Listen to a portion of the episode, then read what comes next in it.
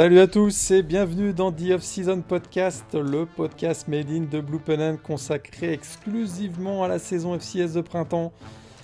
On est un peu triste car c'est la dernière émission de The Off-Season Podcast aujourd'hui. Ah, on connaît désormais le dénouement d'une saison euh, FCS 2020 qui aura duré 260 jours au total, la plus longue saison de l'histoire du college football. Et oui, ça a démarré au mois d'août mois d'août 2020. Alors hier, dimanche 16 mai, avait lieu le FCS Championship Game disputé à Frisco, Texas.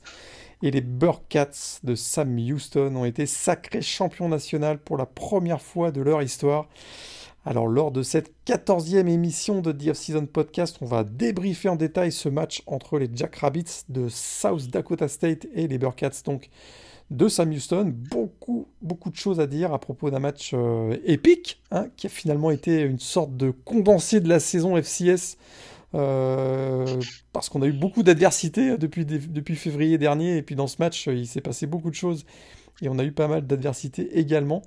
Et puis, euh, bah, comme c'est la dernière émission, on va également faire un bilan de cette saison en vous partageant nos coups de cœur, nos surprises, nos déceptions, quelques insolites euh, aussi. Et donc, comme chaque semaine, je suis avec Antoine Choly. Salut Antoine. Salut Morgan. Salut tout le monde. Pas trop triste? C'est la, ah, la, dernière. C'est un petit coup, petit coup de barre quand même. Hein. C'est là, un petit coup de. écoute, petit pincement au cœur. Petit pincement au cœur. Mon, sommeil va me remercier, je pense. bon. Avoir euh, l'occasion de recharger les batteries. Et puis, écoute, euh, cap sur, sur fin août ça va exact, vite. Exact. Euh, on va pas, on va, pas chômer encore d'ici fin août, je pense. encore pas mal de choses en, préparation euh, behind the scenes, comme on dit. Mais effectivement, tu as raison de parler de, sommeil parce que euh, on a enchaîné hein, les deux saisons. FBS, FCS, il y a quasiment pas eu de pause pour nous. Tout petit peu à la fin du mois de janvier, mais ça, effectivement, nos, week-ends vont être un peu tristes, hein, tristounets, je trouve d'ailleurs. Mais on va, on va, on va, s'adapter. Il y a plein de choses, plein de choses à préparer pour la saison euh, FBS 2021. On y va pour le débrief de ce FCS ah, Championship Game entre South Dakota State et Sam Houston. Les deux meilleures équipes de la saison se retrouvaient au Toyota Field de Frisco, au Texas. Donc on avait le numéro 1 contre le numéro 2 deux équipes qui ont brillé en, playoff. Première finale nationale pour les Jackrabbits de SDSU. Euh, Sam Houston en était à sa troisième finale. Ils avaient perdu en 2011 et 2012 face à North Dakota State. Donc là, ils retrouvaient euh, pour la troisième fois une équipe de la Missouri Valley. Et pour la quatrième fois en quatre matchs, les Burkats ont fait preuve d'une incroyable force mentale pour réussir un comeback, troisième comeback consécutif. Hein pour s'imposer au final, comme ce fut le cas face à NDSU en quart de finale et James Madison en demi-finale. À chaque fois, ils ont réussi des comebacks pour s'imposer. Même chose face à euh, SDSU dans ce match. Alors, si tu, si tu veux bien, je vais d'abord faire un, petit résumé du film du match hein, pour qu'on se remette un petit peu le. On se... Mais ça va être rapide, hein. ça, va être vraiment rapide ah pour, qu'on se remette les, qu'on se remette un petit peu dans le dans l'ambiance. Euh, bah, d'abord, ça commence par un déluge. Hein. Euh, c'est-à-dire de la pluie incessante pendant euh, un, carton et demi, on va, dire, euh, dans un stade à 50% de capacité au Toyota Field. Alors, premier carton, blessure du quarterback de SDSU. On va en reparler. Mark Gronowski, tu me diras ce que tu en penses. Ça n'a pas empêché SDSU de prendre la tête 7-0. Ensuite, dans le deuxième carton, on a eu une explosion avec Jacquiz Hazard, notamment une explosion de Sam Houston qui a pris les, les devants 14 à 7. Euh, donc c'est une explosion en deux temps, hein, puisqu'on a eu un touchdown d'abord sur réception de 35 yards qui a permis l'égalisation à 7-7, on va en reparler tout à l'heure. Pause d'une heure, un peu plus. On est revenu avec un touchdown de 15 yards de Jake Hazard, pardon. On, en est à 14-7 euh, à ce moment-là. Euh, juste au retour au début du troisième quart-temps. Troisième quart-temps, on se retrouve à 17-7 pour Sam Houston. Quatrième carton, euh, la folie. On va y revenir tout à l'heure. Avec d'abord Isaiah Davis qui fait chaud, le running back de South Dakota State pour donner une avance 21-17 et après un dernier drive de la victoire pour Sam Houston. Ça, c'est un petit peu le tableau voilà, générique de cette, euh, de cette finale nationale. On va rentrer maintenant dans le détail si tu veux bien. Est-ce que tu es d'accord pour dire que la blessure de Mark Gronowski, ça a quand même changé pas mal de choses dans cette finale et on va, et on va, on va expliquer pourquoi ça a changé pas mal de choses dans cette finale. Bah oui, bah oui c'est vraiment terrible, hein. dans le sens où euh, SDSU avait une attaque qui fonctionnait très bien. On avait fait la petite preview en parlant de ce trio au sol avec Isaiah Davis et Pierre Strong.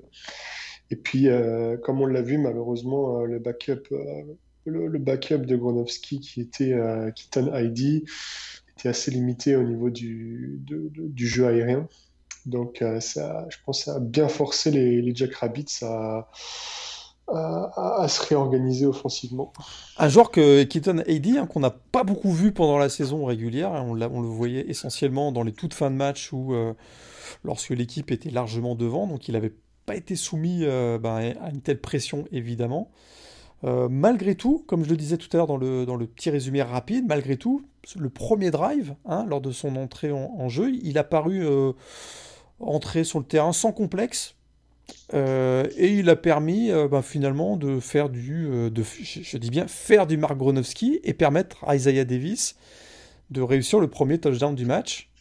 Et à ce moment-là, ça faisait 7-0. On va pas se cacher, on se disait, ben, finalement, pas si mal. Premier drive. Ça, ouais, ça c'est compliqué par la suite. Bah ouais, effectivement, c'est ce qu'il y a, c'est que Kitan avait dit du coup est, plutôt à était plutôt à l'aise au sol, donc effectivement ça, ça, ça matchait bien, on va dire, en termes de schéma avec les, les, petites options que, que les, les, les Jackrabbits ont l'habitude d'utiliser. En plus de ça, il évoluait derrière une offensive line qui était une très clairement une des meilleures de, de la ligue et qui lui a donné pas mal de, de, de, voilà, de temps à chaque fois pour bien analyser la situation, pour bien choisir, euh, pour bien s'orienter sur le terrain. Donc je pense que ça lui donnait de la confiance et c'est vrai que euh, voilà, en arrivant en début de match, euh, le, il avait un langage corporel qui ne laissait pas nécessairement transparaître de, de, voilà, de, la, de la peur vis-à-vis -vis de l'enjeu.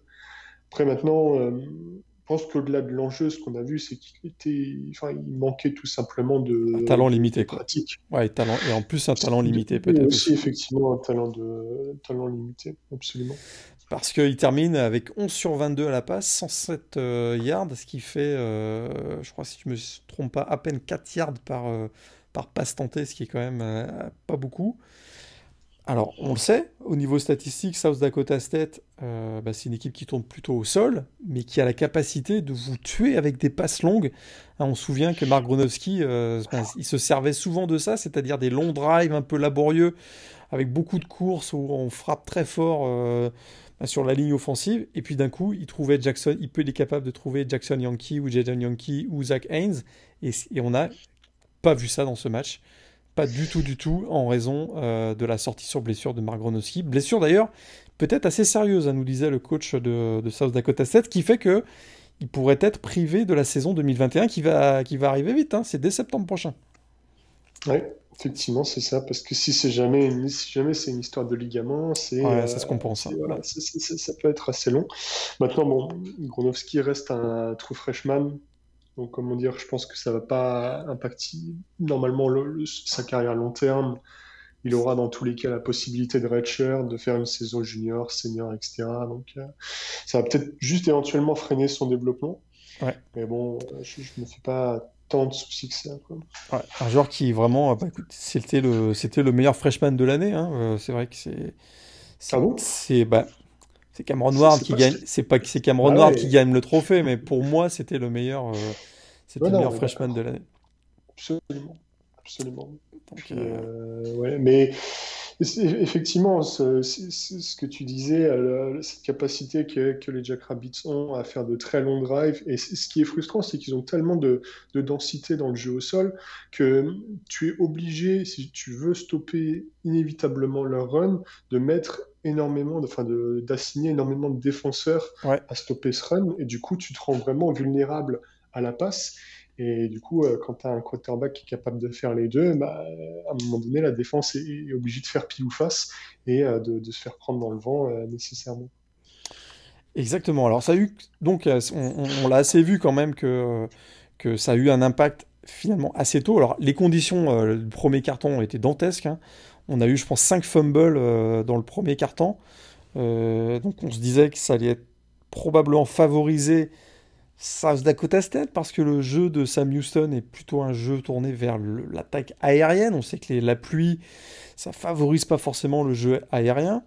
C'est un peu ce qui s'est passé d'ailleurs dans le, premier carton. Et malgré tout, malgré tout, Sam Houston a réussi à revenir dans le deuxième carton. Euh, est-ce que ça s'explique uniquement par les, euh, les, balbutiements offensifs de SDSU ou est-ce qu'il y a eu euh, des ajustements qui se sont faits dès la première mi-temps par Sam Houston qui, a réussi finalement à revenir et à d'abord égaliser, puis ensuite passer devant. Ou alors est-ce que c'est juste Jacques Zezard qui a fait le travail et ils se sont retrouvés devant avec, euh, avec, seul le talent de Jacques Zezard non, je pense qu'effectivement, il y a eu des ajustements. On a quand même vu euh, Ramon Jefferson prendre pas mal de caries et puis Eric Schmid, euh, bon, un petit peu comme, d'habitude, euh, aussi utiliser ses jambes. Ce qui est intéressant de voir, c'est que les deux équipes finissent avec seulement un carry de, différence. Sam Houston finit avec 36 carries et, et South Dakota State 35. C'est juste South Dakota State qui aurait été un petit peu plus, enfin, beaucoup plus efficace dans ses courses. Mais c'est vrai que je pense que, de toute façon, le, le déluge faisait que, bah, très bien. Hein. Les, les, spirales tournaient pas correctement. Ah Il y avait beaucoup de difficultés. Alors après, Eric Schmid, euh, de, temps en temps, arrivait quand même, euh, même en première mi-temps, euh, quand c'était encore le déluge, quand même à connecter de temps en temps avec Jacques Zezard. Et je pense que ce qui est intéressant sur ce match, c'est qu'on a vu qu'ils ont une connexion qui, est vraiment, vraiment au top. Quoi. Ils sont vraiment capables de se trouver l'un l'autre, ils se connaissent parfaitement. Ce qui... des, fois, ce qui est assez étonnant parce que je voulais juste ajouter que Jacques Zezard, c'est un transfert. Hein il a fait toute sa carrière à Howard. Il a fait, c'était sa première saison seulement avec, euh, avec Sam Houston. Donc euh, effectivement, les deux ont, ont, développé une connexion assez rapidement pour cette saison 2020. Euh, oui, absolument. MVP hein, du match chez Quazezard. il fait 10 réceptions. Ah ouais? Ah ben, il a été, il a été bon. ah oui, d'accord. Il a été nommé MVP, comme, comme beaucoup de fois cette année dans la FCS. Hein, on, on, choisit. C'était pas facile sur ce match de, de, choisir le MVP. Ouais, c'est vrai. Bon, c'est vrai que là, dans le deuxième quart-temps, il a quand même fait basculer euh, le match en faveur de Sam Houston, indiscutablement, notamment son catch and run de 35 yards qui ramène, euh, bah, qui égalise hein, à 7-7. Puis derrière, il fait, euh, il fait une, une réception avec une passe millimétrée de Eric Schmidt qui donne l'avantage 15 à 14 à, à, 7. Mais il a été super précieux, notamment sur le dernier drive dont on va parler tout à l'heure. Euh, ah oui, où il réussit un catch, euh, un catch, écoute, euh, bah, qui, qui, permet de, qui permet aux Burkats de, de, survivre. Donc on va, on, on, va en parler dans le troisième carton. finalement, on voit que South Dakota State, de par les, limites hein, de, du jeu aérien de leur nouveau quarterback, Keaton Head, bah, ID, bah, ils, insistent au jeu au sol, ils insistent, ils insistent, ils insistent. Puis un peu comme on a vu euh, parfois cette saison, ils se disent ben, ça va finir par passer, ça va finir par passer, ça va finir par passer. Ben, tu sais quoi? C'est passé. C'est passé avec Isaiah Davis dans le quatrième carton, euh, auteur d'abord d'un touchdown de 28 yards, et puis derrière un chef-d'œuvre de 85 yards avec un Steve, Arm monumental. Euh, on, a, on, a, on, a, cru voir The Beast, le retour de The Beast sur, ce, sur, ce, sur cette chevauchée folle. Euh, qui, a permis à ce moment-là à SDSU, à 5,41 de la fin, de repasser devant 21-17. C'était vraiment un touchdown, ultra spectaculaire hein, et, qui, qui avait et qui redonnait à ce moment-là donc l'avance au Jack Rabbit.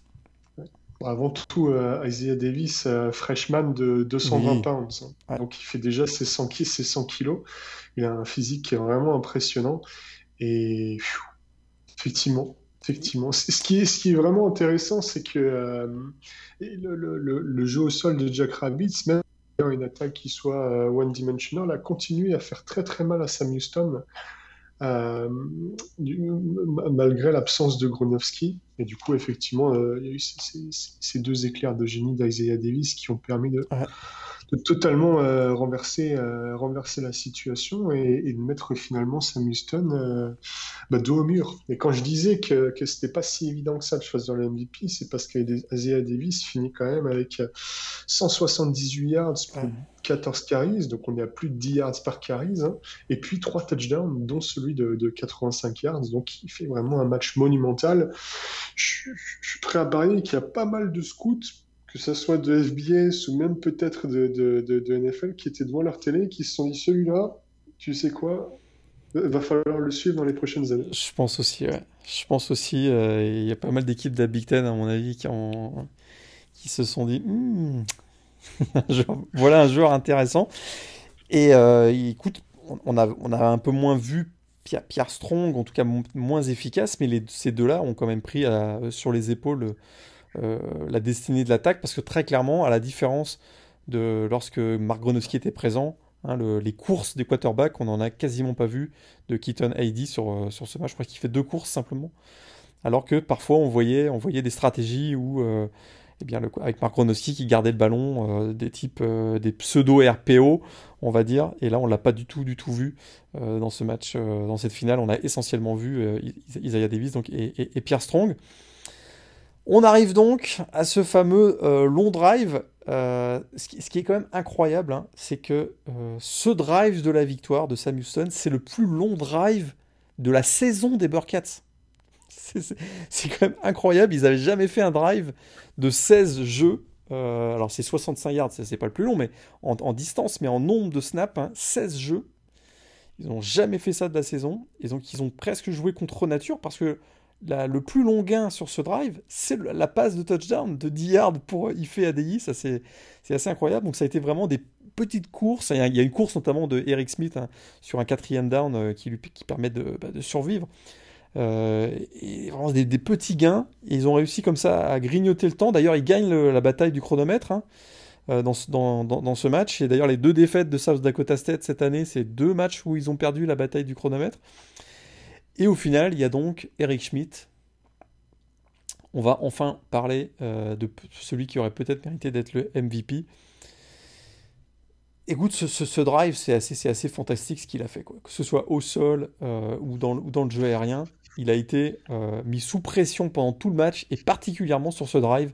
Et il a trouvé ses receveurs, notamment fait ADI, mais aussi euh. Ah, mais la, la, passe pour le touchdown, elle est vraiment symptomatique. Hein. Euh, ADI, il, il, a, très peu d'espace. Triple couverture, quasiment. Quoi. trois receveurs autour de lui. Et euh, Eric Schmidt, d'instinct, voilà, c'est là qu'il faut lancer la balle. Voilà, lance touchdown, c'est réglé. Donc, fantastique, fantastique sang-froid, comme rarement on en a vu cette saison de la part d'un quarterback en FCS. Et ouais, effectivement, euh, très déçu de ne pas l'avoir vu euh, voilà, dans, dans, la shortlist du Walter Payton, voir gagner ce Walter Payton, parce que c'est ça, ça, aura clairement été encore plus sur ces dernières semaines de compétition, ah, parce que la révélation de la saison de FCS. Parce que c'est incroyable, hein. c'est vrai qu'on en avait un peu parlé la semaine dernière, on se posait la question, est-ce que ça va est-ce que ça peut être un avantage pour lui d'avoir déjà réussi des comebacks? On l'avait vu face à North Dakota State hein, dans ce fameux match où, euh, de manière un peu surprenante, ils s'étaient retrouvés menés alors qu'ils avaient dominé vraiment largement. Face à James euh, Madison, bah, ils étaient menés combien? 24-3, si je me souviens bien? Ils, ont, ils avaient gagné 38-35. Donc vraiment, il a démontré, je te rejoins complètement, il a démontré pendant toute la durée des... Même face à Man Mouse, hein, ça ne va pas être un match facile au premier tour. Il a démontré vraiment une grosse confiance en lui, euh, des forces mentales, force physique, hein, combativité, parce qu'il en a pris plein la tronche hein, dans ce match face à South Dakota State, on l'a pas dit. Mais... Ah oui, il, était aussi, il a aussi boité. Hein. il a boité, euh, il a craché du sang, euh, c'était, euh, pas très glamour comme performance, on va, on va, être, on va être très franc. Mais à chaque fois, il a eu cette, cette, capacité à retrouver ses esprits, à réussir les, les, les, bons jeux au moment, parce que même sa course, je pense c'était de 9 yards sur le quatrième down, euh, c'était une belle inspiration, euh, parfaite exécution aussi sur cette passe pour Jack Hazard dans la red zone.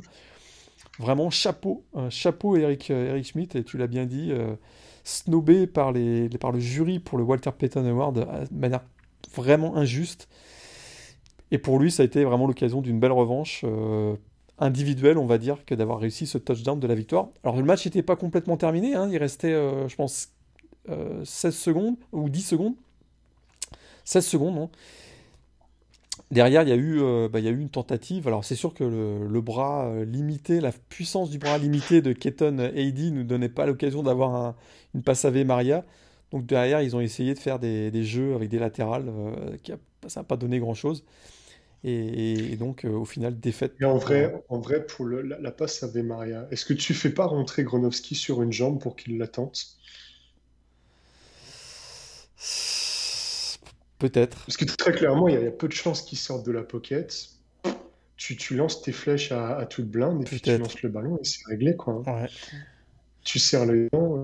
Peut-être. Ils ont peut-être voulu éviter la blessure euh, qui, qui. Je sais. Ouais. Effectivement, effectivement, c'est un, bon point. Mais bon, parce, parce, que là, du coup, du coup, ils étaient quoi? Ils ont pris le snap à 48 yards, c'est ça? Si je, me, si je me rappelle bien 48 yards, ça fait euh, une passe de 60 yards, quoi, à peu près. Quoi. Ouais, ça fait une passe de 60 yards à peu près. Quoi. Ah, enfin, c'est toujours mieux que la, la, la passe. Euh, ah bah là, la, la, shallow cross de. Ah, ouais, de, de quoi. Ouais, donc, euh, et donc voilà. Victoire finale, victoire finale de, de Sam Houston. La le premier titre, comme je le disais tout à l'heure, euh, premier titre de champion national FCS pour, pour les Bearcats. Euh, qu'est-ce qu'on peut rajouter euh, Un petit mot. Des records, attends, t'as parlé. Records, Casey Killer. Voilà. Ah, Casey Killer, Casey Killer, 24e victoire en playoff. Il dépasse, euh, il dépasse ainsi Jim Tressel, avec qui il partageait le record depuis la semaine dernière, donc qui, qui était de 23 victoires, l'ancien coach de, de Youngstown State. Et donc, ben, Casey Killer, 24 victoires en playoff, record NCAA maintenant, ou FCS en, en tout cas. il, il, remporte son deuxième et titre. Voilà de, division 1 AA, entre guillemets. Parce que euh, il avait gagné en 2003 avec Delaware. Avec, avec les poulets bleus. Avec nos petits poulets bleus, hein, vraiment, il n'y aura pas une semaine où on n'aura pas parlé d'eux. Euh, effectivement, les Blue Hens de Delaware, champions en 2003, avec Casey Killer comme, comme head coach euh, à leur tête. Premier coach de l'histoire à réussir cet exploit au niveau FCS, c'est-à-dire de gagner deux titres euh, avec deux équipes différentes. C'est une sorte de Nick Saban de la FCS. est-ce que, euh, est-ce que, est-ce que son avenir peut passer par la FBS Oh oui. Tu, tu le vois pas euh, se retrouver à SMU, un truc comme ça là Ouais, peut-être, ouais. Ou dans, c'est intéressant comme question, je pense, parce qu'effectivement, il a démontré quand même, parce qu'il a repris l'équipe de Sam Houston, euh, c'était en 2014 où l'équipe allait pas super bien, et euh, les, quatre premières années où il avait, euh, je pense les quatre premières années, il les emmène deux, trois fois en demi-finale, quand même assez incroyable. Et puis, cette année donc champion, est-ce qu'il a les connexions suffisantes sur le c'est une bonne question, mais en tout cas, je trouve que dans les, dans les ajustements, les prises de décision, notamment son run là, pendant, les, pendant les playoffs 2021, euh, ont démontré que c'était un coach qui savait coacher, justement. Hein. C'était pas juste mmh. euh, faire des depth charts et, et, aller devant la presse, là, c'est qu'il coachait, quoi. Il coach vraiment. Euh, sur la sideline, quoi. Et non, mais c'est, enfin, je pense que c'est aussi un profil intéressant. Il a, il a démontré un style de jeu qui, qui, est compatible avec plein d'équipes en FBS, je pense. Euh, ça va faire sept ans maintenant qu'il coach dans le Texas, qui est euh, un grand état de football. Et je pense qu'en termes de recrutement et autres, il va avoir un petit peu de cachet parce que Sam Houston, mine de rien, à l'échelle du Texas, c'est quand même c'est quand même une, fac qui a un problème de, programme de football qui est connu. Oui, oui qui a sorti des, quarterbacks comme. Euh, bah, il était là d'ailleurs, il me semble, à la demi-finale, euh, Josh McCone, qui était présent et qui avait joué à. Oui, oui, oui. Le John euh, quarterback de, de, NFL. Tout à fait. Et puis en plus de ça, ce qui est intéressant, c'est que c'est un très bon coach offensif, mais qui a une formation en tant que joueur de défensif, puisqu'il était linebacker quand il jouait. Donc, avoir un coach qui a ces deux dimensions et qui est capable de maîtriser les deux côtés du ballon, c'est aussi intéressant et c'est quelque chose qui n'est pas, si, répandu que ça non plus. Donc, écoute, je pense qu'il a quand même des atouts. 61 ans, il a quand même plus d'une vingtaine d'années euh, de, coaching en FCS dans les pattes. Donc, écoute, c'est un CV qui peut être intéressant.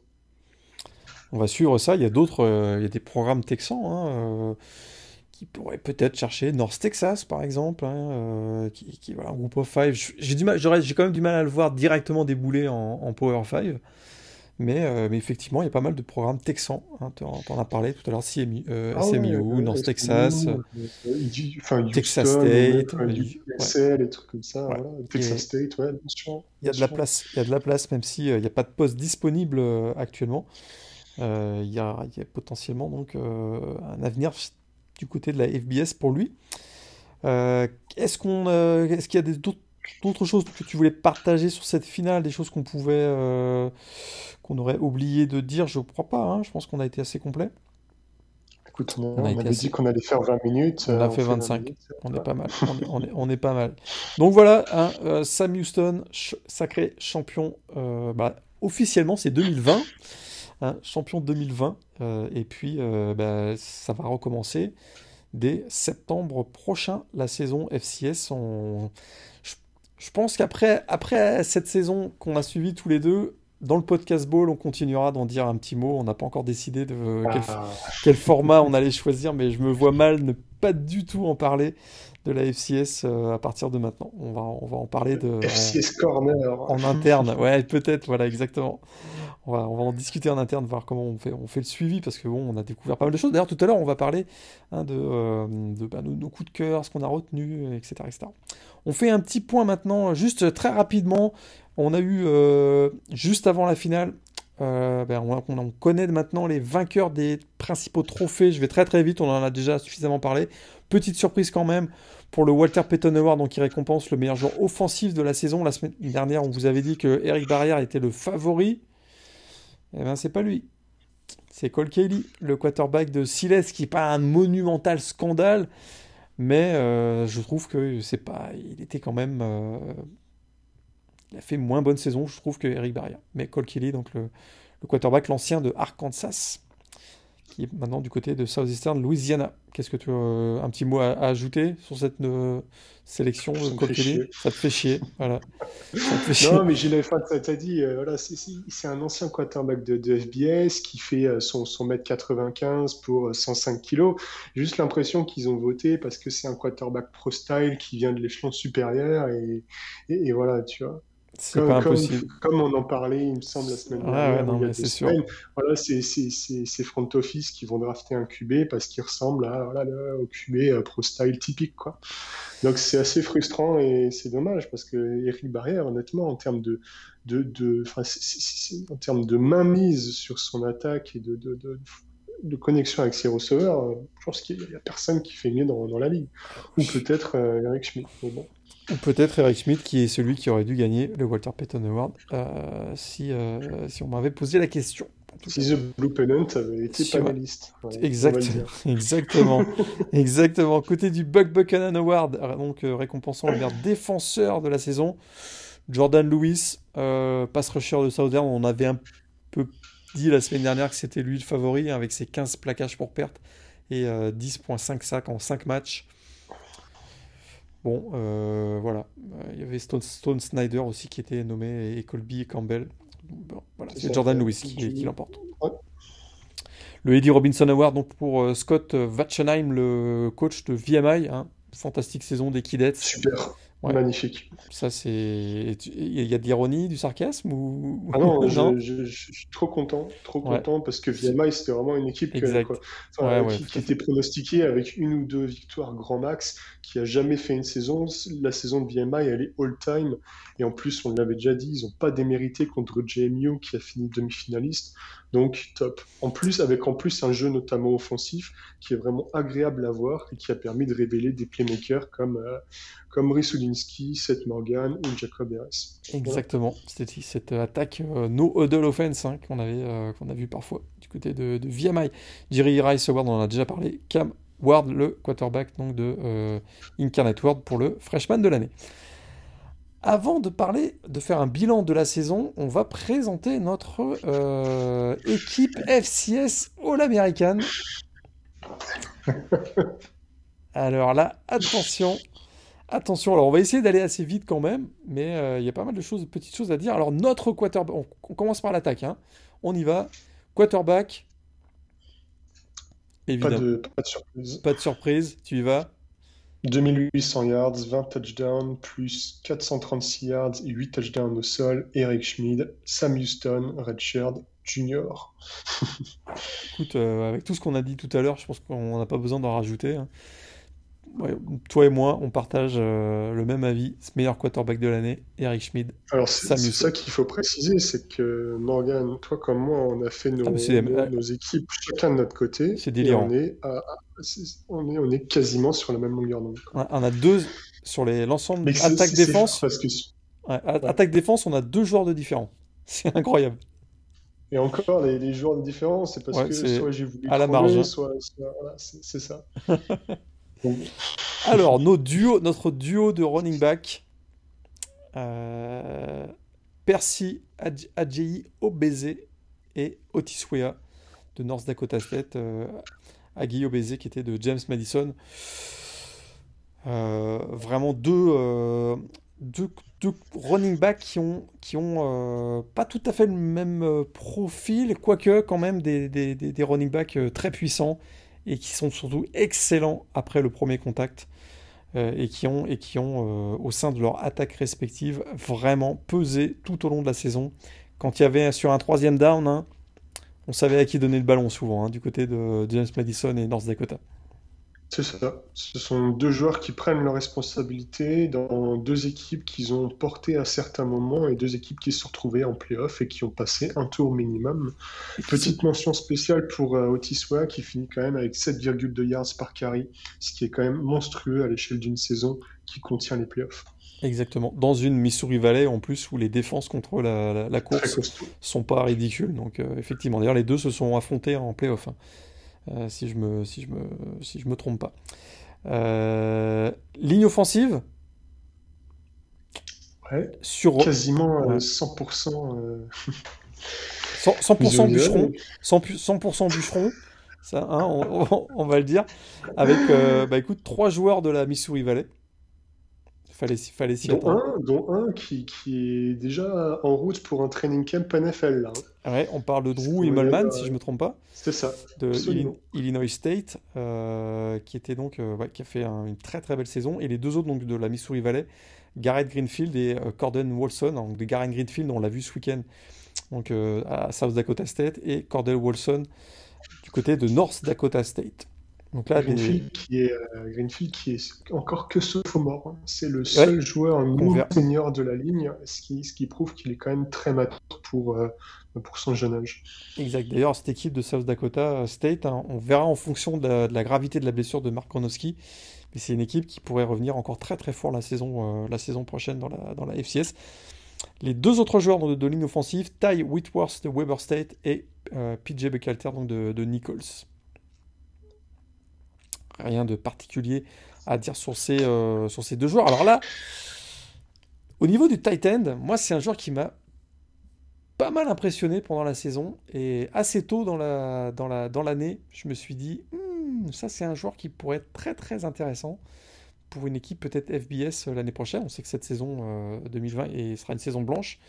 Je ne sais pas ce que tu en penses. Est-ce qu'il va faire un, un, saut du côté de la FBS On parle de Trey Barry, le Titan senior de Jacksonville State.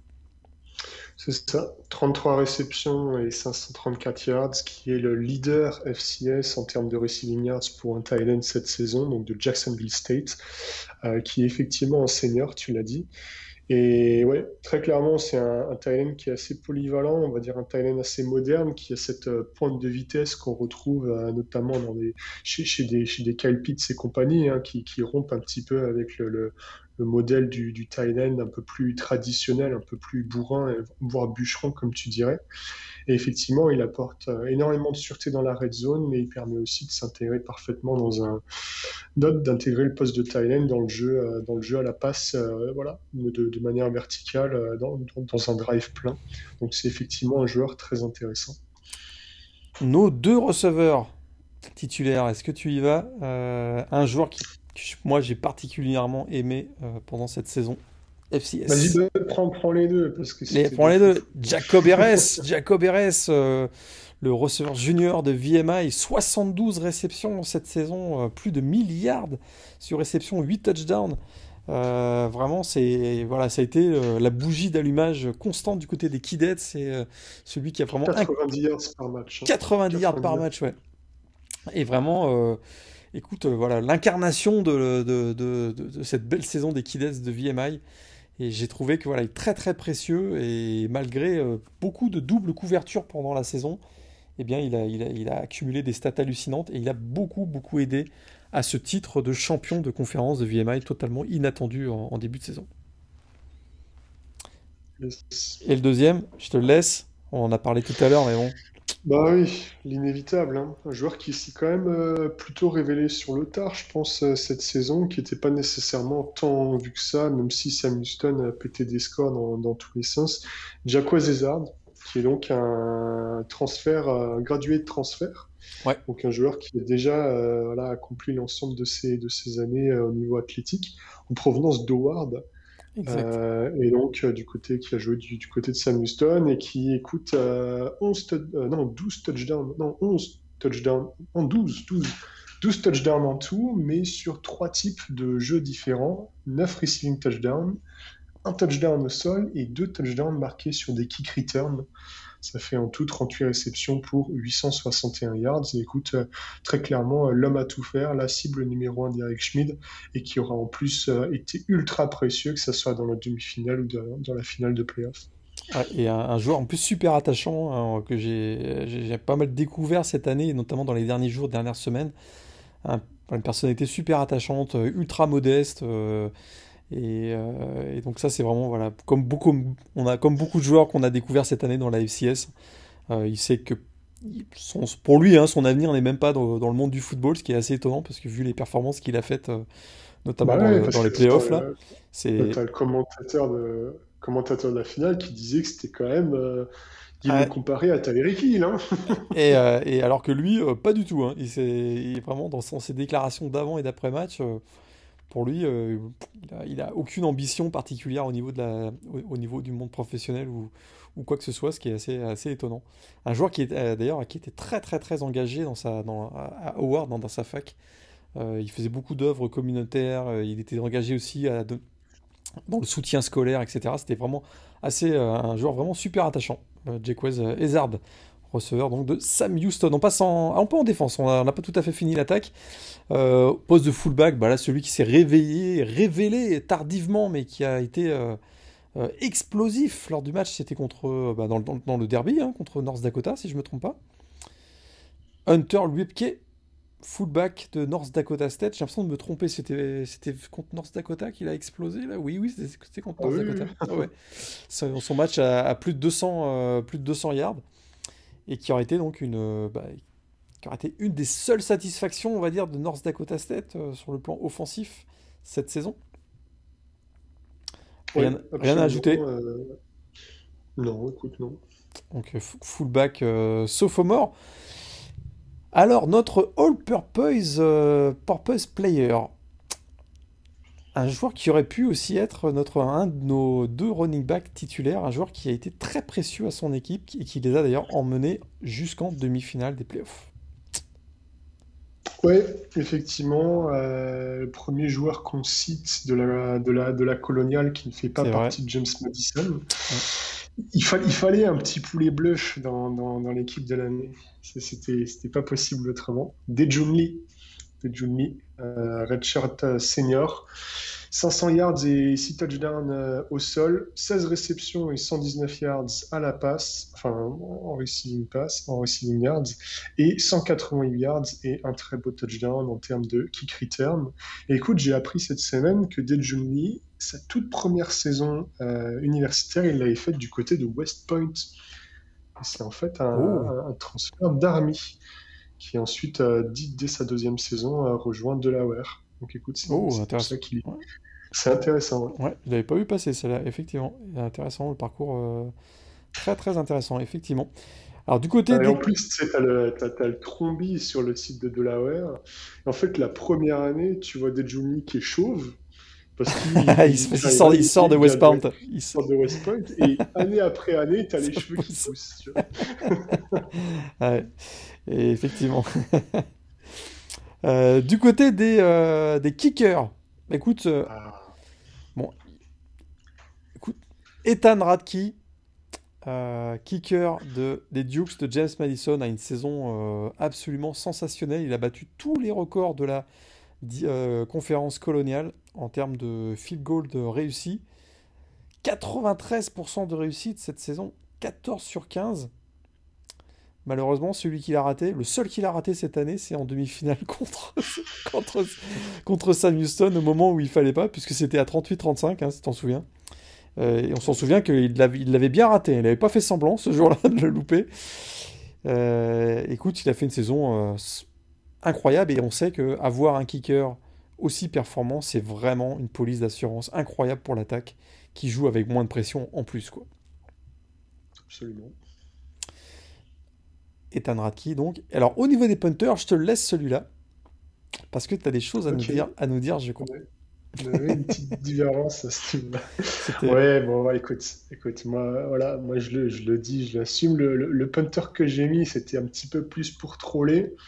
Euh, il s'agit de Grant Burkett, qui est donc le, punter de Missouri State, qui est donc leader en termes de, de points réalisés à l'échelle de la FCS, avec 65 punts en 10 matchs.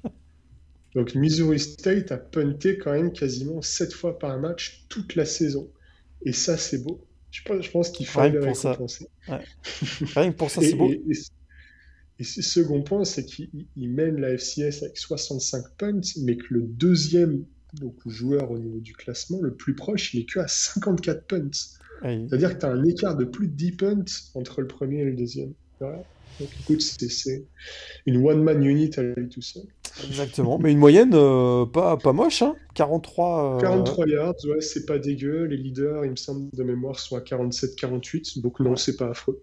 Ouais, donc c'est pas moche. Grande Buckart. Donc moi, j'avais choisi euh, KD Coffee de Idaho, qui a une moyenne, effectivement, un peu supérieure. Il doit être, je l'ai pas noté, mais de mémoire, c'était autour de 45. ok, donc on passe à la défense et la ligne défensive. Alors on va y... Belle. Ouais, elle est belle, ouais, tout à fait. Et je trouve qu'elle aurait même assez fière allure au niveau FBS. Je sais pas ce que tu en penses. Mais euh, avec quatre joueurs qui ont, qui ont vraiment brillé indiscutablement cette année. Alors, Jordan Lewis, un peu moins. On va être, on va être très transparent, très honnête. On l'a, on l'a moins vu en tout cas en live que les, euh, que les trois autres. Mais des stats excellentes et, euh, et c'est pas immérité sa, sa, sélection dans notre équipe, absolument pas. Donc Jordan Lewis qui a remporté le, Buchanan Award. Les trois autres, on les a un peu plus vus. Hein. Euh, est-ce que euh, Jared Brickman, le, le lineman euh, de Northern Iowa Senior, peut-être un, probablement d'ailleurs un, un, prospect NFL l'année prochaine, je pense. Jari Kay, defensive lineman de Sam Houston, defensive lineman senior également, et le, dernier, Isaiah Chambers, qu'on avait vu euh, assez tôt dans la saison, puisque ben, avec son équipe de McNeese, il avait donné le coup d'envoi de la saison, tu te souviens, face à Tarleton euh, State. C'était le premier match qu'on avait suivi cette année dans la FCS. Donc euh, Isaiah Chambers, defensive lineman des Cowboys de McNeese State. Qui est un, ancien joueur des, Cougars de Houston puisque c'est un transfert graduate aussi. Euh, transfert Saison. Exactement. On passe à la ligne de linebacker, si tu es d'accord. Euh, un, jour, un jour, on tourne. Ah, écoute, euh, moi, je trouve que la ligne de linebacker a aussi énormément de gueule. Hein. Pas mal, hein Ouais. je suis, ouais. pas mal du tout. Je suis d'accord. Bah vas-y, tiens, je te laisse les, je te laisse les présenter ces trois joueurs du deuxième rideau. Ok. Deuxième rideau, bah écoute, le premier, on l'avait évoqué dans le cadre du Buchanan Award, c'est Stone Snyder de VMI, le sophomore qui a réalisé 88 tacles en tout sur l'ensemble de la saison et qui a bien tenu la baraque. Le second, c'est euh, Logan Backhouse, pareil, qui a donc le senior de, des Jack Rabbits de South Dakota State, un peu moins productif en termes de tacles, hein, 69 tout pile, euh, mais qui aura quand même été, euh, bien assumé ce, rôle de général, on va dire, euh, de, la défense. Et puis le dernier, il fallait, il fallait quand même euh, rendre un petit peu hommage à cette défense de Weber State qui aura été très costaud. Et un des marqueurs de réussite de, cette défense des Wildcats, c'est Connor Mortensen, qui ah finit donc la saison avec, euh, avec un super total de 11,5 tacles pour perte, ce qui le place très clairement dans les, dans les tout meilleurs à l'échelle de la FCS. Et on passe maintenant au defensive back. Euh, alors, il y a un autre joueur de, de, Weber State. On voit que Weber State a surtout brillé en, défense plus qu'en attaque. On risque d'en reparler un tout petit peu tout à l'heure, je pense aussi. Euh, donc, Eddie Eckard, Eddie Eckard, defensive back de Weber State sophomore, se retrouve dans notre équipe type, euh, notre, All FCS American Team. on y retrouve également deux, deux defensive backs de Southern, Southern Illinois, James Cesar et Qua Brown donc le 2 defensive back senior. Et. Brown, attends, 4 fumbles forcés. Hein, c'est pour ça. Ouais, alors oui, clairement. il a pas une production incroyable en termes de tacle et de passes défendues, mais ces 4 fumbles forcés, ils ont été ultra précieux euh, tout le long de la saison. Tout à fait. Et le quatrième, euh, là on avait une petite divergence. Moi j'avais choisi euh, un peu plus classique, Don Gardner, donc le, defensive back de South Dakota State, qui n'a pas des stats énormes, mais qui a eu un poids quand même assez intéressant sur le, dans, les performances défensives de, des Jack Rabbits cette saison. Toi, tu t'es orienté vers un joueur un peu, euh, un peu différent, on va dire. Explique-nous tout ça. Écoute, moi j'ai choisi un certain Quinton Pig Cage qui représente la très belle défense des Colonels de Nichols. Ouais. Je me souviens, il avait été excellent contre Eric Schmid, euh, notamment. Ouais, écoute, euh, voilà, je, l'ai choisi pour plusieurs raisons. Euh, la, première, c'est que c'est un, cornerback qui joue au poste de nickel, ce qui ce qui est pas forcément, comment dire, les, les, nickels sont pas nécessairement très bien rewardés entre guillemets au, moment des, des, awards, alors que c'est un poste qui est quand même très précieux, surtout dans le football moderne. écoute, c'est un freshman qui a été finaliste du Jerry Rice Award et qui finit meilleur defensive back en termes de tackle pour perte, puisqu'il est, euh, finit avec 11 tacles pour perte sur l'ensemble de la saison, en plus de 30 tacles, un fumble forcé, une interception et 3 qubits. Donc il est, c'est un joueur qui est très explosif sur la ligne et qui est capable de, bien gérer ses, euh, ses, ses cornerbacks blitz. Euh, tel qu'on a l'habitude de les voir. Et je pense que c'était intéressant. C'est un joueur qu'on aura très clairement l'occasion de revoir euh, sur, les, sur les prochaines années, comme je disais, parce que c'est un profil qui est quand même assez rare au niveau, euh, au niveau physique et qui est encore tout jeune, puisque c'est effectivement un freshman. Exactement, on, on, suivra ses performances dans les prochaines saisons. Voilà donc pour notre équipe euh, FCS All-American de la saison. On va la republier sur les réseaux, sociaux, comme ça vous pourrez la voir euh, euh, également, vous pourrez la reconsulter et bah, vous l'avez eu en exclusivité dans ce podcast. Et maintenant, si tu es d'accord, on se tourne vers le bilan de la saison FCS. Alors là, on a plusieurs thèmes. On va voir des choses plutôt marrantes, à mon avis. on aura peut-être quelques petits débats. Euh, allez, c'est parti. Nos, surprises peut-être de la saison. Euh, est-ce qu'on commence par ça euh, les, surprises? Vas-y, vas-y. Surprise, moi je, vais commencer. J'en ai deux. D'abord, Missouri State et leur coach Bobby Petrino. Écoute, on, le regardait un petit peu avec, avec étonnement hein, cette arrivée de, de Bobby Petrino, donc l'ancien de Louisville, de Arkansas, à la tête des, des Bears, si je ne me trompe pas, de Missouri State. Écoute, euh, ça a été. Le résultat final est quand même assez étonnant, c'est-à-dire un titre de co-champion de la Missouri Valley avec un bilan de 5-1 intra-conférence. Ça, c'est quand même assez euh, inattendu, assez surprenant. Des victoires contre euh, Northern Iowa notamment, Southern Illinois. C'est sûr que dans la manière, c'était c'était pas toujours ultra ultra glamour, on va dire. C'était parfois laborieux, des victoires sur des field goals à la dernière seconde, etc. Mais écoute, il a pris un programme qui avait terminé 0-11, si je me, si je me souviens bien, ou 1-11 la saison 2019, et il les emmène quand même à un titre de co-champion. Pour moi, c'est une surprise, quelque chose que je n'avais pas forcément euh, vu venir. Euh, et, je crois qu'on est quand même pas mal à partager euh, cet étonnement de voir les résultats immédiats de Bobby Petrino du côté de Missouri State. Bah, c'est d'autant plus surprenant vu que le premier match sur le banc euh, de, Bobby Petrino, c'était quand même contre Oklahoma, où ils perdent à domicile 48-0. Quoi. Donc de dire quelques mois plus tard, il, se retrouve avec un titre de co-champion, une qualif en playoff.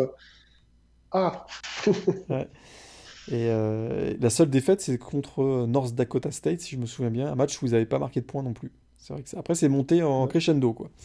C'est monté crescendo. autre équipe, après, je te donne la main.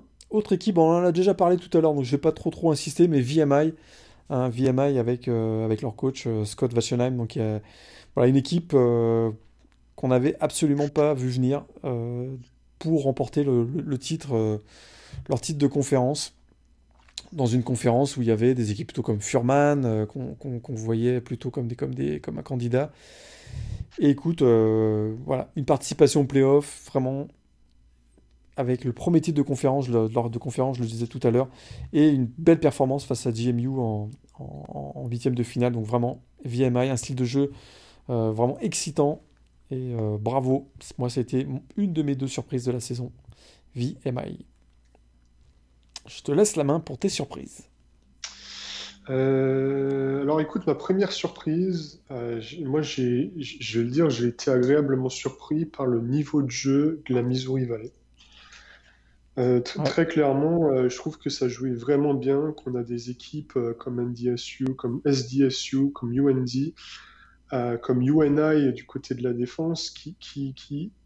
Enfin, vraiment, j'aurais vraiment envie de voir ces équipes jouer des, euh, des, des, matchs hors conférence contre des équipes de FBS en fait.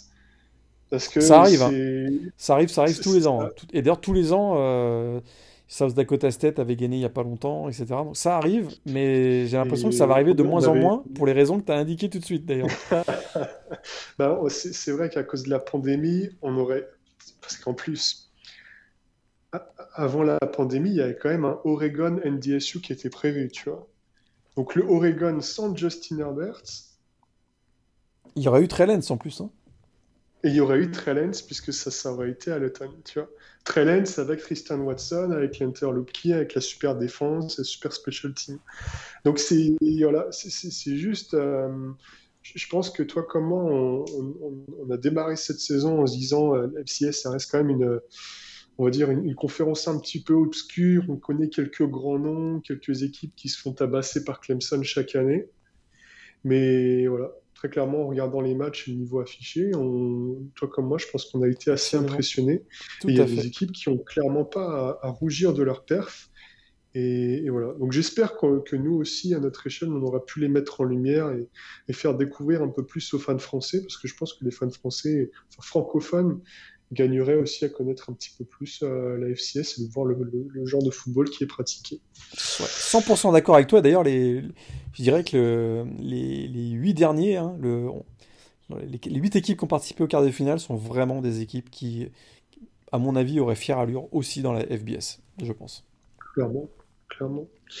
Donc ouais, voilà. Et puis écoute, niveau surprise, bon moi j'avais cité euh, au niveau des équipes euh, Southern Illinois pour ces deux super victoires, ils ont quand même réussi à battre euh, bah, du coup NDSU et, et euh, Weber State, qui étaient très clairement deux équipes annoncées bah, sur le podium, on va dire, du top 25 en pré-saison.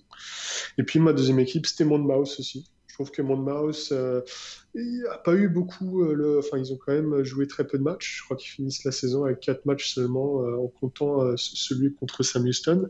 Mais c'est une équipe qui paraît de fière allure, avec des joueurs très sympas comme Juan Fari et, le quarterback dynamique Tony Musket, qui ont même réussi à faire douter Sam Houston l'espace de, voilà, de, quelques cartons. Donc, super, super, super équipe aussi nos déceptions de l'année. Maintenant. Ah, Alors là, moi, le gros, écoute, le gros chapitre. le gros chapitre. Le gros chapitre, euh, écoute, je, je, vais commencer euh, par ma première, après on, va y aller chacun notre tour, si tu es d'accord. Zeb Nolan, quarterback de NDSU. Écoute, quand même, on nous l'a, on nous l'a vendu. J'ai l'impression qu'on se l'est vendu nous-mêmes en se disant, écoute, il, il venait d'Iowa State. Il avait fait quelques bouts de match plutôt intéressants. Euh, donc ce qu'on voyait de lui nous semblait intéressant. C'était confirmé par les scouting reports l'entourant. Il semblait que la transition avec euh, après le départ de Trellens soit assurée. Ouf, quel désastre, quelle catastrophe, quelle déception. Un quarterback qui, euh, qui termine avec 5 touchdowns, 6 interceptions, à peine 50% de taux de réussite à la passe, et puis surtout euh, zéro leadership, euh, à un tel point qu'on a donné les clés à un freshman dans les playoffs hein, du côté de NDSU, Cam Miller, qui, a plutôt pas mal fait d'ailleurs. Limité parce que y a une certaine, inexpérience, hein, mais, mais bien meilleur que Zeb Nolan, et ça, ça aurait été la grosse déception, je trouve, du côté de NTSU. Il y a eu d'autres déceptions, mais là, voilà, sans, sans, quarterback, ça devient quand même compliqué pour, euh, pour le bison de NDSU. Et vraiment, il a, il a, il a, il a, il a, sombré hein, tout, tout, au long de la saison. Et il a eu euh, très très peu de, de moments, euh, de moments dans la lumière. grosse déception, Zeb Nolan, quarterback, NDSU. Ok.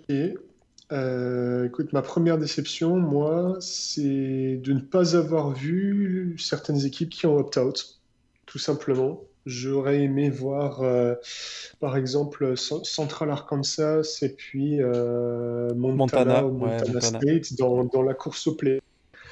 Euh, Montana, Montana State et Sacramento State aussi pour apporter un peu plus de, densité à cette Big Sky. Parce qu'il y a eu très peu de matchs en Big Sky. J'aurais aimé en voir un petit peu plus pour le coup de cette, euh, cette conférence. Et euh, au-delà des playoffs, on n'a pas vu l'Ivy League. Et moi, ça me fait chier, eh je t'avoue, de, me dire on n'a pas vu la FCS sans ces programmes qui, sont, qui ont quand même une histoire très pleine de succès, hein, une histoire très lointaine et de ne pas avoir vu Harvard ou, Yale ou Princeton, ça, m'embête un peu, je t'avoue. Donc écoute, ça sera, ça sera pour l'automne prochain, mais voilà. Tout à fait d'accord. C'était une de mes, d'ailleurs, euh, une de ma, dans ma liste des déceptions, ma liste ah, étendue.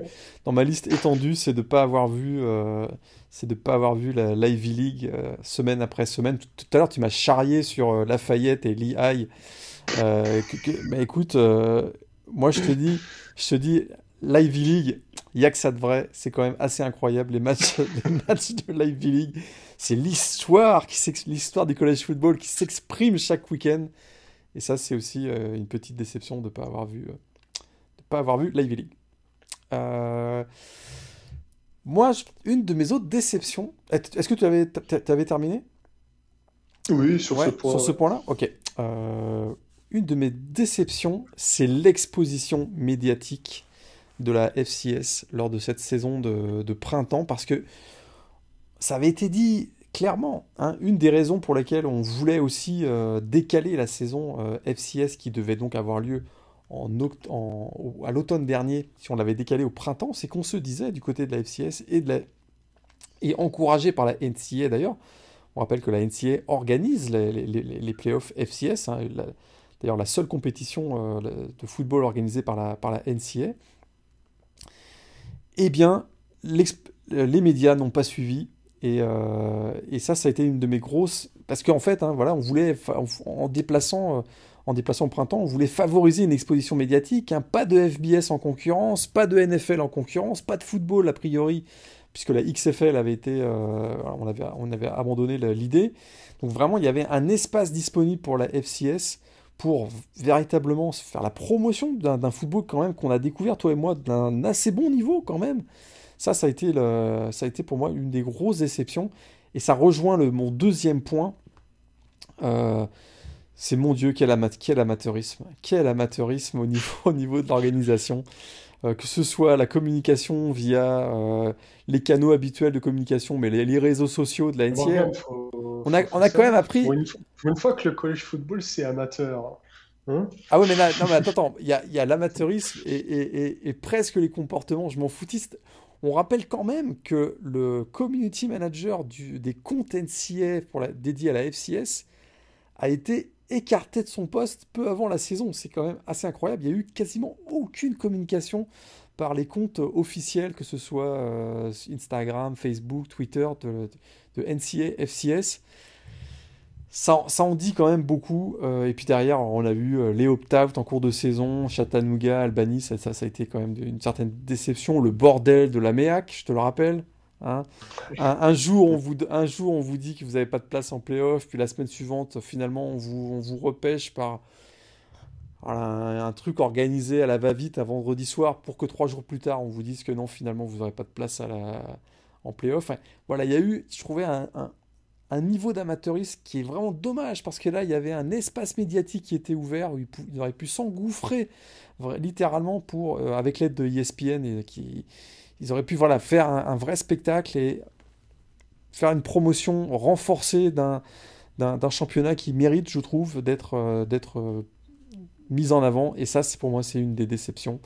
On a essayé parmi d'autres, à notre, humble niveau francophone, de, voilà, de d'essayer de passer un maximum d'informations, mais on voit que finalement les autres relais d'informations, bah, ça a été des amateurs. Hein. On pense à FCS euh, Nation Radio qui a été qui a joué beaucoup beaucoup. C'est des fans, hein, des fans qui ont sont organisés une radio et, et des et de communautés Facebook, etc., qui ont beaucoup beaucoup joué pour la médiatisation de ce sport. Mais en termes plus euh, plus académiques, on va dire, euh, ben là on a eu quasiment rien du tout, aucun aucun soutien de de, personnes au niveau, euh, au niveau des grands médias.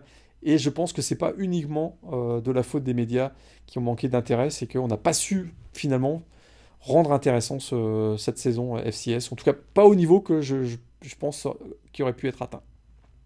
Ah ouais, non, mais clairement, et même pour accéder effectivement à, l'information et au content, euh, tu veux chercher des highlights, il faut que tu, tu, creuses un petit peu sur YouTube et tu tombes sur des comptes amateurs. C'est-à-dire ah, que les, les comptes NCA et compagnie, le site internet de la NCA, c'est très très difficile de, trouver, euh, de, trouver du content. Encore pire pour les statistiques, parce que nous, quand on préparait nos émissions, bah, on essayait de, sortir un maximum de stats.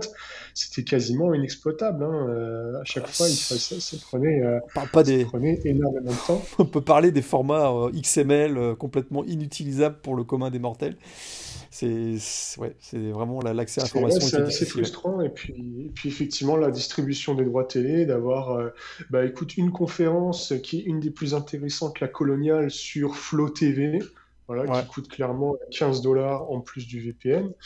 ESPN Plus encore, je trouve, c'est un peu plus abordable, ça c'est quand même un peu plus mainstream. Et puis écoute, la, Big Sky qui traîne sur Pluto TV, voilà encore un truc euh, lointain là.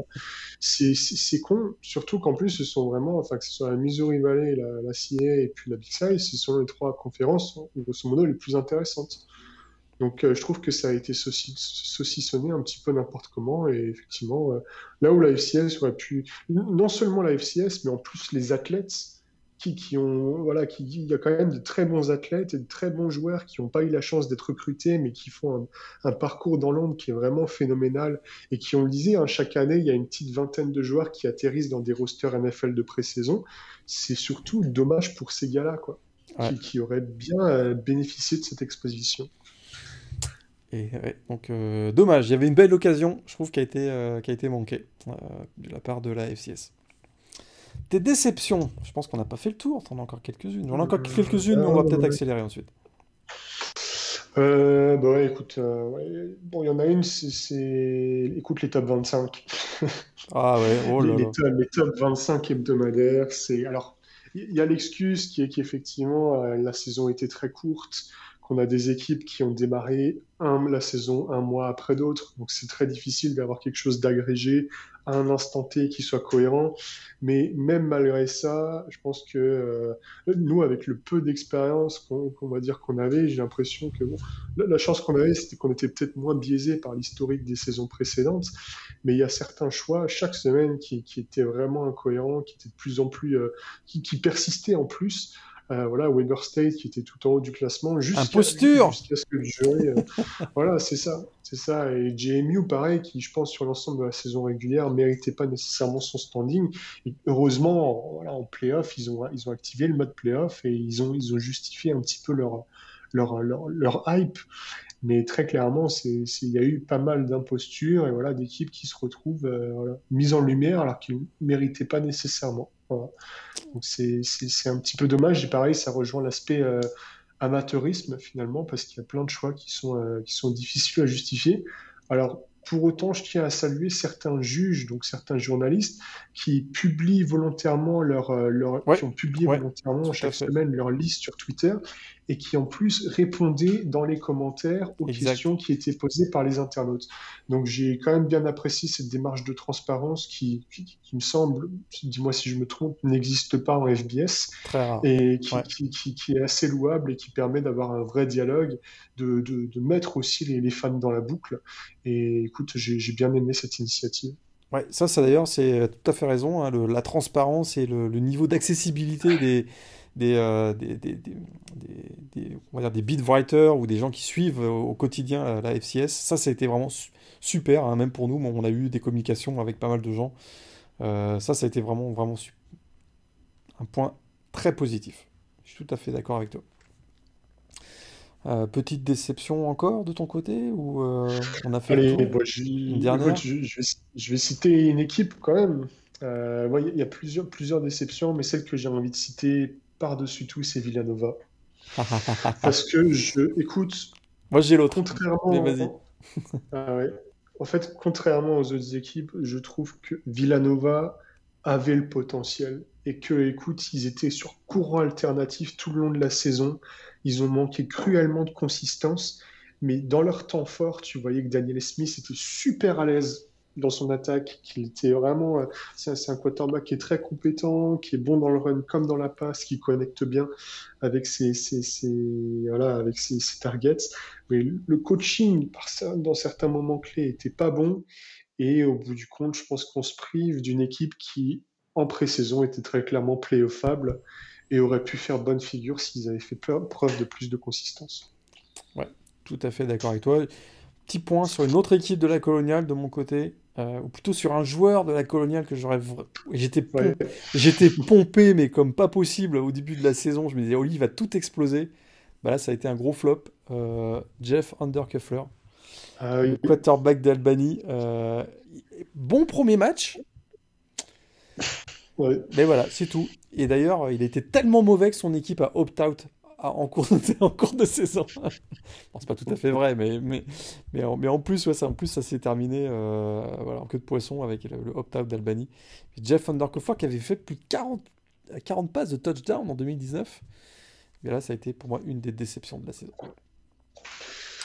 Ouais. Écoute, ouais, toute petite dernière déception dans une autre équipe qui était bonne. Furman. C'est pas faux. C'est pas faux. L'équipe d'Alex euh, ouais. C'est ça, parce que offensivement, ils ont un talent phénoménal.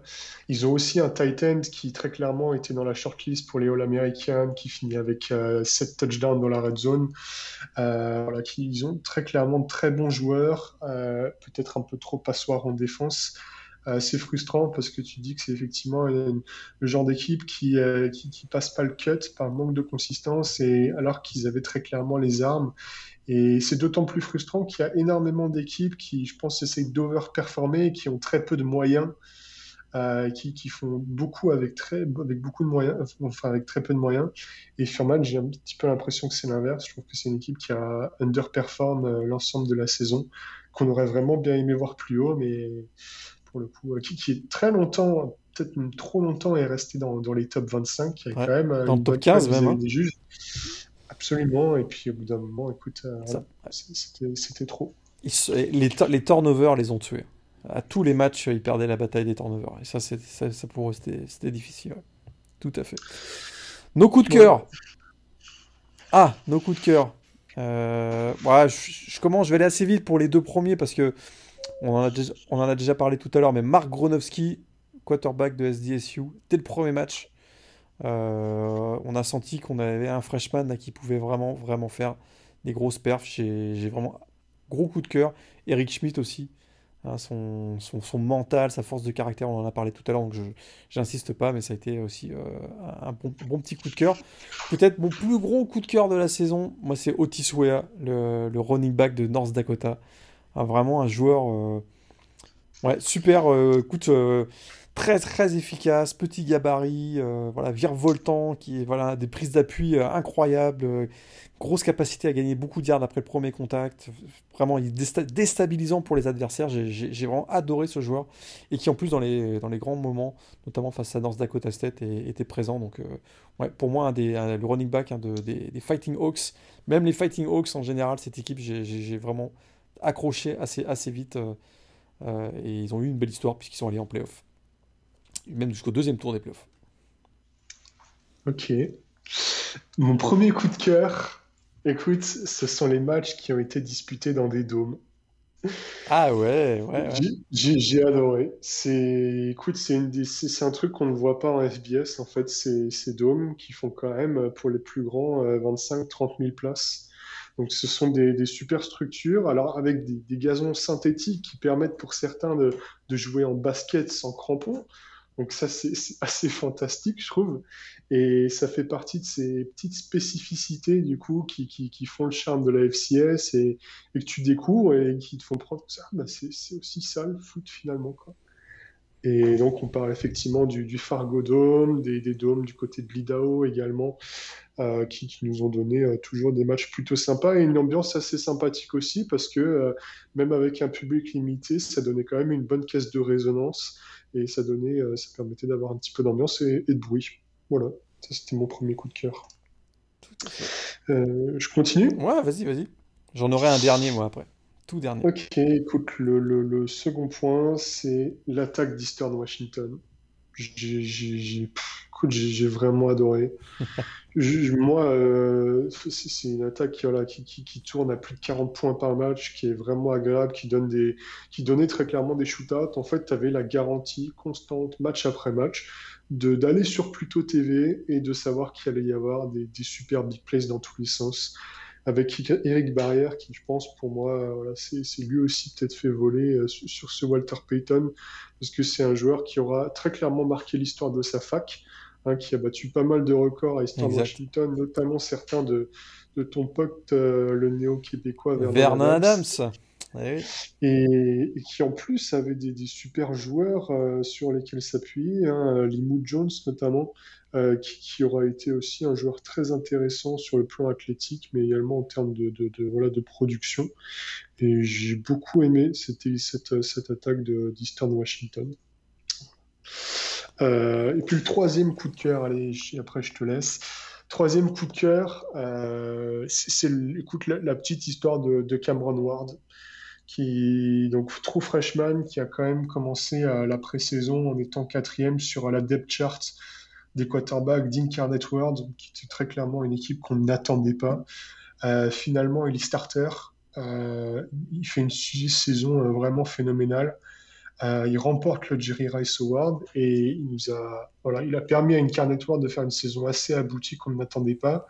Et je pense que c'est aussi le symbole de cette euh, conférence Southland qui est aussi absolument folle et qui offre un, football, on va dire, assez atypique, qui se joue euh, à 11 contre 11 et pas 22 contre 22. Voilà où ce sont vraiment constamment les attaques qui s'affrontent, qui donnent des shootouts pareils dans tous les sens et donnent des moments assez phénoménaux, notamment un insolite dont, on reparlera qui, qui, qui, qui, voilà, qui a impliqué euh, Sam Houston.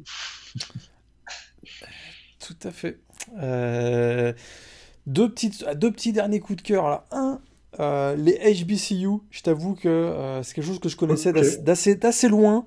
Puis c'est vraiment pas une un choix politiquement correct que, je fais là. C'est vraiment très transparent. C'est quelque chose que je, je, connaissais finalement pas si bien que ça.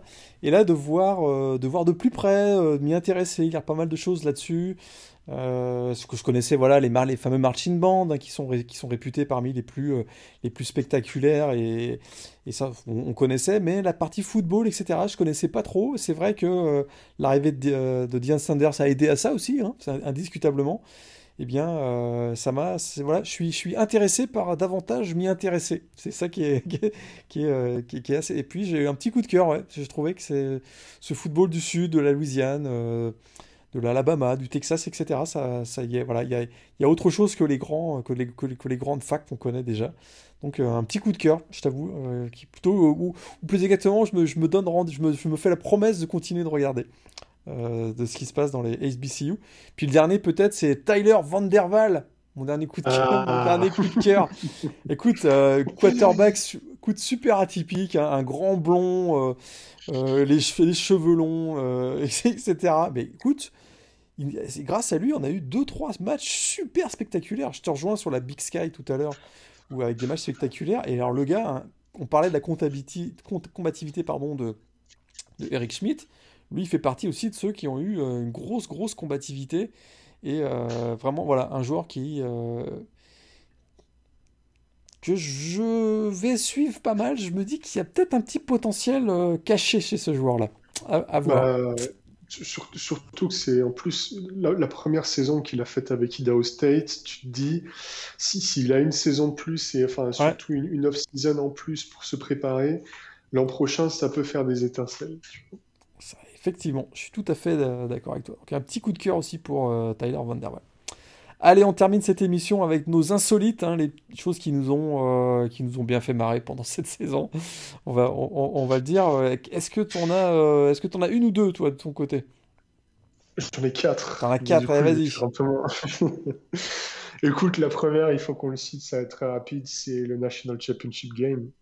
Je pense que c'était vraiment la saison FCS in a nutshell, tu vois. Très clairement, euh, il y a eu tout un condensé, absolument. Il y, a eu de la pluie, il y a eu du déluge, ça ressemblait à rien. Enfin, il y a eu des fumbles dans tous les sens, mais à côté, on a vu des super playmakers et des joueurs qui avaient un super niveau. Tout ça dans un même match avec un finish au buzzer.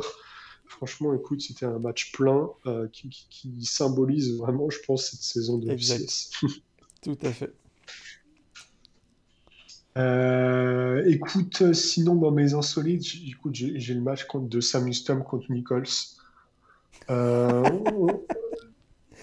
qui, finit en 71-17. Voilà. Qu'on avait vendu comme The euh, Game of the Week, hein, tu te souviens? Bah Absolument, on se disait, ouais, Nichols classé. Du coup, Nichols était classé numéro 7 à l'époque. Ah oui, c'était un match de top 10. c'était un match de top 10. Ouais, c'était ça, ouais, effectivement. Et alors, euh, ils se sont fait, ils sont fait déboîter 71-17. C'est là qu'on s'est dit. Euh, on n'y connaît rien. On s'est dit, on s'est dit qu'on n'y connaissait vraiment rien. on a passé des heures et des heures, on a passé des nuits à faire des, des, recherches sur la FCS, et voilà. Donc ça, c'était un sacré moment. Après, écoute, j'ai la passe impossible de Daniel Smith aussi. Le, fameux ah, euh, glitch là. Phénoménal, ça. C'est pas ce qui a fait. Je l'avais aussi, Ouais, pour le coup, euh, tu disais peu d'exposition médiatique, mais je peux te garantir que celle-là, elle, est passée en boucle sur ESPN, Twitter et compagnie. Ça, c'est vrai. Et effectivement. Et puis, écoute, la dernière insolite, c'est la passe Ave Maria de, Weber State euh, pour terrasser dans les derniers instants Northern Arizona, ah qui permet à Weber State de confirmer son, son statut de powerhouse de la FCS. Grosse imposture, ouais. Mais ça, c'est vrai c'est vrai que ça avait été quand même un des grands moments, ultra spectaculaire. Euh, pas parce qu'il est vraiment, euh, il est couvert par quoi 7 euh, defensive backs quasiment, et il s'en sort le, Titan dont j'ai oublié le nom de, de Weberstedt, il s'en sort pour aller capter le ballon et donner la victoire. Tout à fait. du côté de mes insolites, on a eu, on a eu quelques interactions intéressantes sur les réseaux sociaux. Euh, toi et moi, ah bah avec, avec Richmond, Richmond qui nous a, euh, qui, grâce à nous, s'est autoproclamé euh, équipe globale, hein, carrément. Ça, c'était quand même assez drôle. La famille Gronowski, rien de moins. Hein, le père, la mère et Marc Gronowski, on a eu quelques petits échanges via des, des, likes, des retweets et quelques petits mots. ça, c'est quand même assez drôle, c'est insolite, quoi. On, on s'y attendait pas du tout. On, on s'est même fait, on a quand même voilà, on, on s'est pas, fait des amis, mais des, gens avec qui on a sympathisé, hein, des gens de, FCS Nation Radio et, euh, et de CFB euh, Campus Tour, qui, euh, qui, qui, généralement voilà, nous faisaient un, petit, petit coucou chaque semaine. ça, c'était drôle, on s'y attendait pas forcément. Hein. On, a, on a suivi la FCS sans aucune prétention et on a été super bien accueillis par tous ces gens-là qui nous ont regardé un petit peu en se demandant mais qu'est-ce que c'est que ces fous furieux francophones qui suivent la FCS Ça, c'était quand, même, c'était quand même assez drôle. Donc en insolite, j'avais effectivement le pass de touchdown de, Daniel Smith également. Mais moi, un de mes insolites aussi, en tout début de saison, ça remonte au mois de mars, le Rooney Field de Duquesne, le stade de Pittsburgh. Je sais pas si tu te souviens, je pense que c'était le deuxième week-end où on suivait, euh, toi et moi, la FCS. Un match entre Duquesne et Sacred Heart. Je pense que c'était le 3 mars, 3 ou 4 mars. Là, je me suis posé la question si on avait pris une bonne décision en se disant, euh, quand on s'était dit qu'on allait suivre pendant les trois prochains mois la saison FCS, parce que là, un match, mais pourri, pourri dans un stade. Bah, il n'y a pas de tribune. Il hein. faut, quand même comprendre que dans ce, le Rooney Field de Duquesne, c'est une piste d'athlétisme où il y a zéro tribune et il y a une espèce de, une espèce de bar type, euh, type les bars qu'on a à la Courneuve, là, qui est juste en face du stade. Tu te dis, mais c'est. Ok, si c'est ça la FCS, ça, va peut-être être long finalement. Ça n'a pas été le cas derrière. Vraiment, ce jour-là, je me suis dit, merde, on a peut-être fait une connerie avec Antoine en disant qu'on avait su la FCS. Ça n'a pas été le cas derrière. Effectivement, on a découvert les dômes, on a découvert une grosse ambiance, on a découvert plein de joueurs attachants et des, belles histoires. Et puis une saison qui, au final, se termine avec un bouquet final euh, incroyable. Mais c'est vrai que ce jour-là, pour moi, c'était un petit insolite. Euh, je m'étais dit, hmm, peut-être que, peut que ça va être long les trois prochains, trois prochains mois. Finalement, ça s'était assez bien passé. Voilà pour mes insolites euh, de cette saison FCS 2020. Écoute, je crois qu'il est l'heure. Ça y est. Ça y est, ça s'arrête. C'est fini. Ah c'est incroyable. Hein. Je, repense encore au moment où on s'est dit euh, bon, est-ce qu'on fait la connerie ou pas Est-ce qu'on fait du rap ou pas ah, euh, franchement, je, écoute, je te, je te, dis, moi, je regrette absolument pas.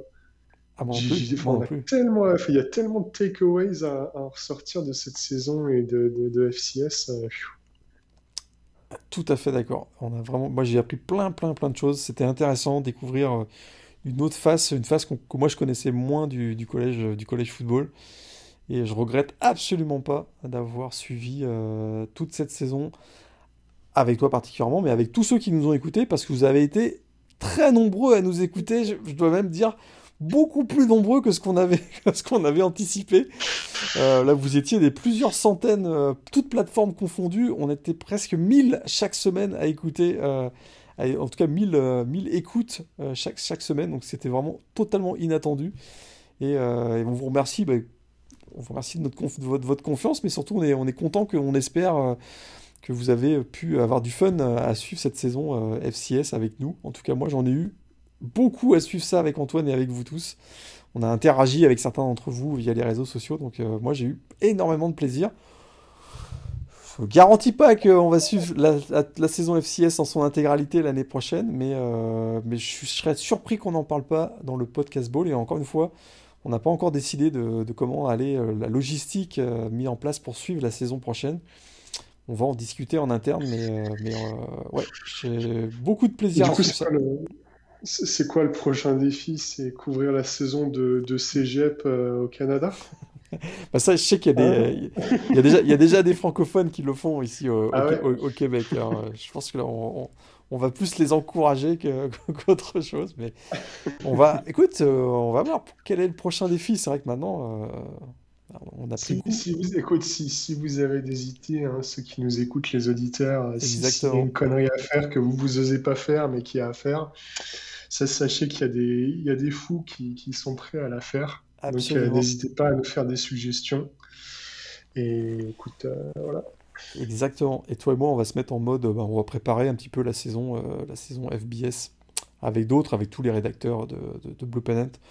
On va rentrer, commencer à rentrer dans la préparation de la saison FBS, essayer de vous, vous proposer des, contenus qui vont vous intéresser. En tout cas, un grand merci à tout le monde pour de nous avoir suivis tout au long de cette, de cette saison FCS tout à fait inhabituel et euh, on se donne rendez-vous très très bientôt. Salut à tous. Salut tout le monde.